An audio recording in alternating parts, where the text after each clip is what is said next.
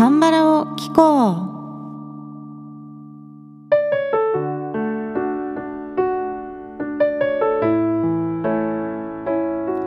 皆さんこんにちは。アンニョンセヨ風花です。今回はマコペコさんからのリクエスト曲でドラマ応答せよ1994の OST Feeling Only You ノマヌルヌッキミョという曲をカバーします。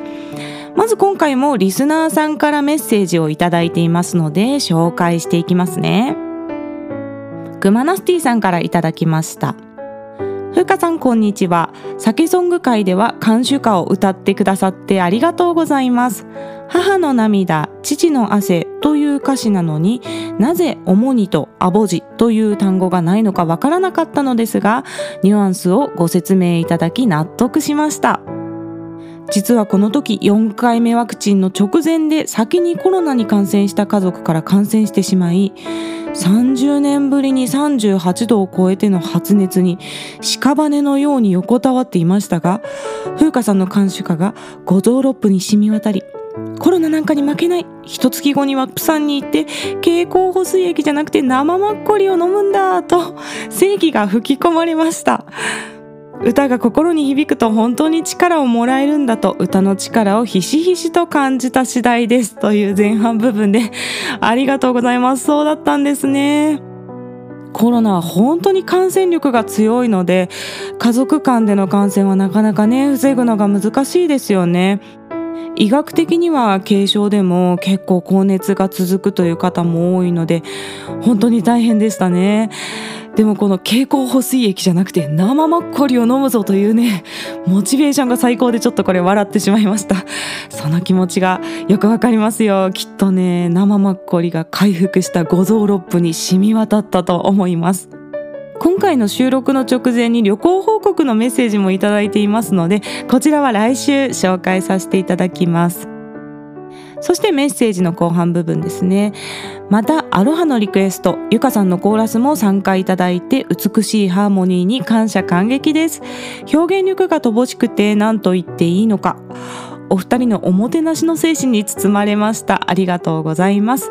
これからもたくさんの歌を楽しみにしています。ということでこちらこそ本当にいつも聞いていただいてありがとうございます。このメッセージの内容をねゆかさんにもお伝えしたところゆかさんも喜んでもらえてよかったとね言っておりました。また機会があったらゆかさんにも登場してもらおうと思います。というわけでメッセージありがとうございました。さてでは今回カバーする曲の話題に入っていきますが今回はまこぺこさんからいただいたリクエスト曲ドラマ応答せよ1994の OST で Feeling Only You ドマヌルヌッキミョという曲をカバーします。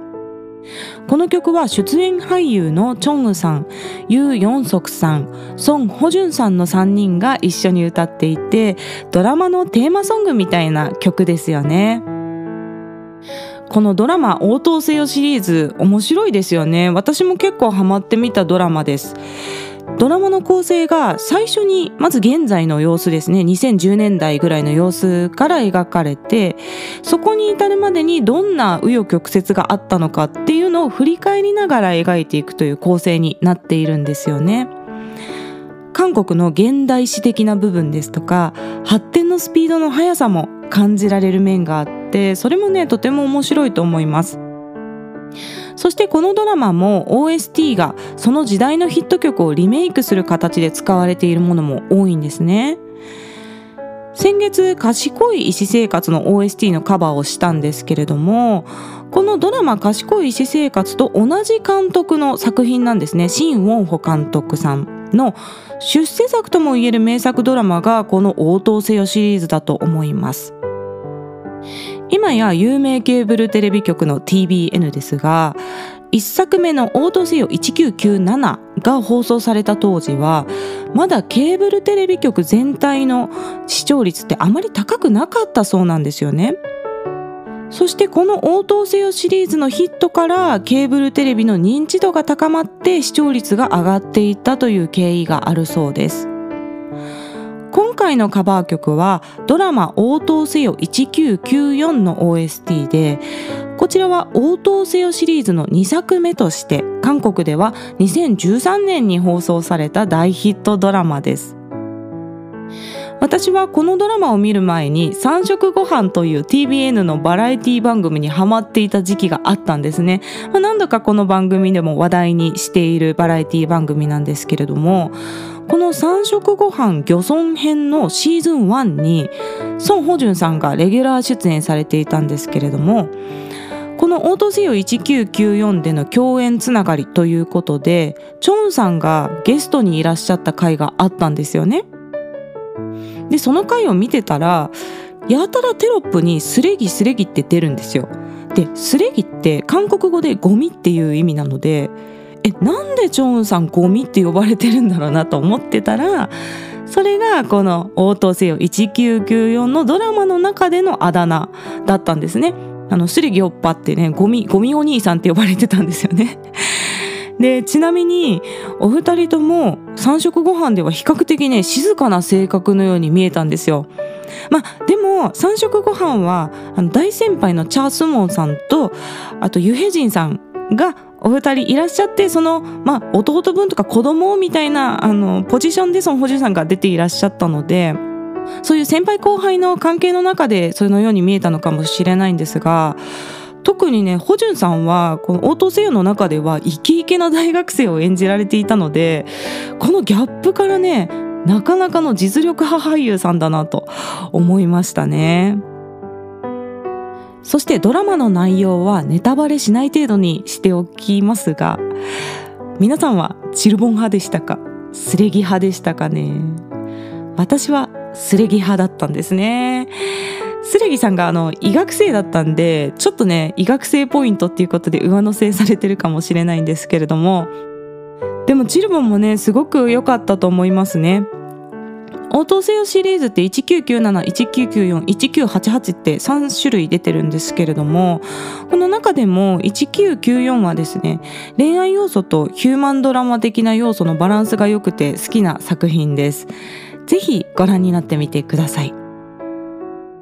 そして今回カバーする曲 Feeling Only You という曲は元はザ・ブルーという男性デュオグループの楽曲なんですね。1992年発表のデビューアルバムのタイトルトラックだったそうです。ザ・ブルーのメンバーはキム・ミンジョンさんとソン・ジチャンさんのお二人ででこのお二人がもともとモデルさんとか俳優さんとかで活躍されてた方々だったそうなんですね。なのでビジュアルがすごくかっこよくて当時から爆発的な人気を誇っていたグループのようですよく音楽アプリで90年代の韓国のヒット曲みたいなプレイリストを私はランダム再生で聞くことが多いんですけれどもそうするとね時々ザ・ブルーの曲出てきますねこの「Feeling Only You」のザ・ブルーバージョンの原曲の方はですね応答せよの OST よりもだいぶテンポがゆっくりなんですよね。で応答せよの OST の方はアップテンポで聴いていて元気が出る感じなんですけれどもザ・ブルーの原曲の方はゆっくりな分若干センチメンタルな雰囲気もあって面白いのでこちらも機会があったらぜひ聴き比べてみてくださいでは続いて歌詞の紹介に入っていきます今回はねサビの部分の歌詞を紹介しますね힘없이뒤돌아가지만力なく背を向けていくけど널잊을순없을거야君を忘れられないだろ う서로가원한건아니었잖아お互いが望んだわけではないじゃないか조금더가까이다가와もう少し近くに来てよ너만을느끼며달콤한君だけを感じながら甘い내사랑을전할거야僕の愛を伝えるよ。그냥이대로ただこのまま영원히 ネプメアン。永遠に僕の胸に抱いて、ねさらん、all my love to you。僕の愛、all my love to you という歌詞なんですね。まあ、つまり、お互いが別れを望んだわけではないけど、まあ、なんか流れでうまく噛み合わなくなっちゃって、一旦は別れるんだけど、本心では君だけを胸に抱いてこの愛を伝えたいという内容が歌われていると思うんですよね。これもまたドラマの内容と本当にぴったりな歌詞だと思いますね。でこの曲は1番と2番の歌詞が同じで繰り返しの構成になっているのでとりあえずこの部分を覚えればもうサビは攻略ということでね全部歌うことができます。では曲を聴いてみてください。応答せよ1994の OST Feeling Only You という曲をカバーしました。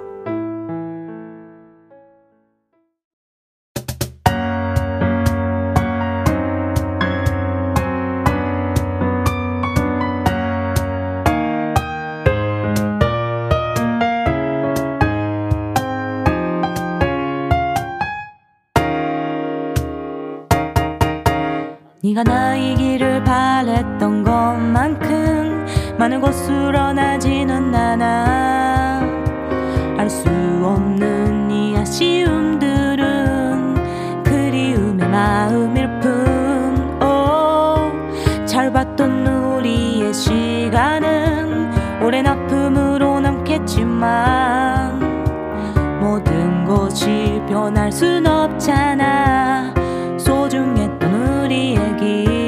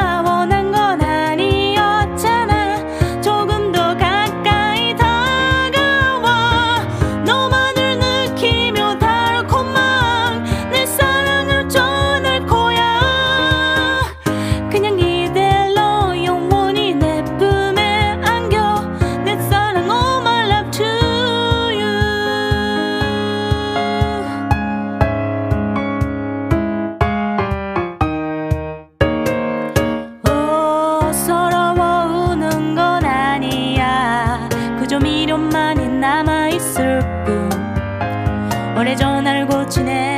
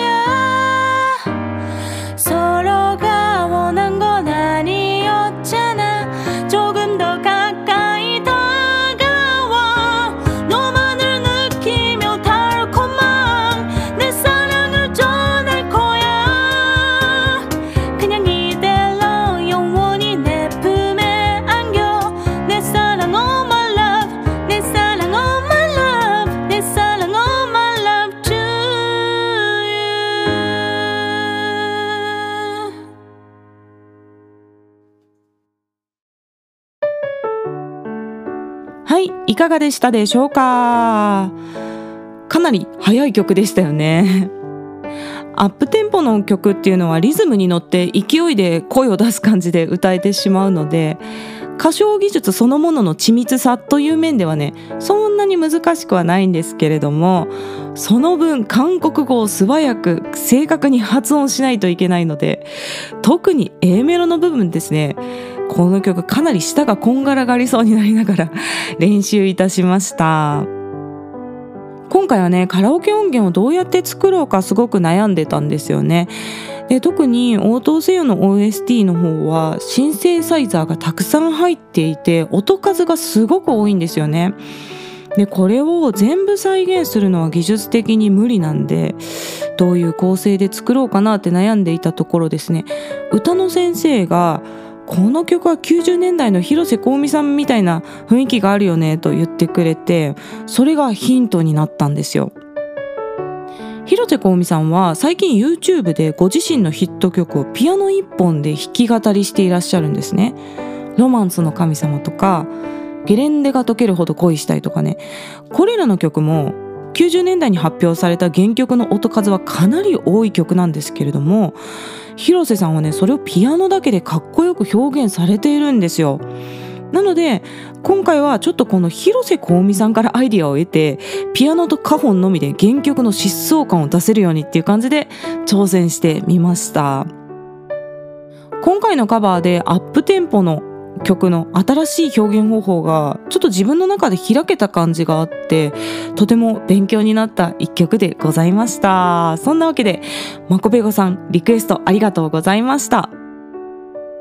今日 YouTube に歌ってみた動画が上がります。YouTube の方は韓国語歌詞を動画内に表示しています。その他の外国語字幕は YouTube 字幕の方でお楽しみください。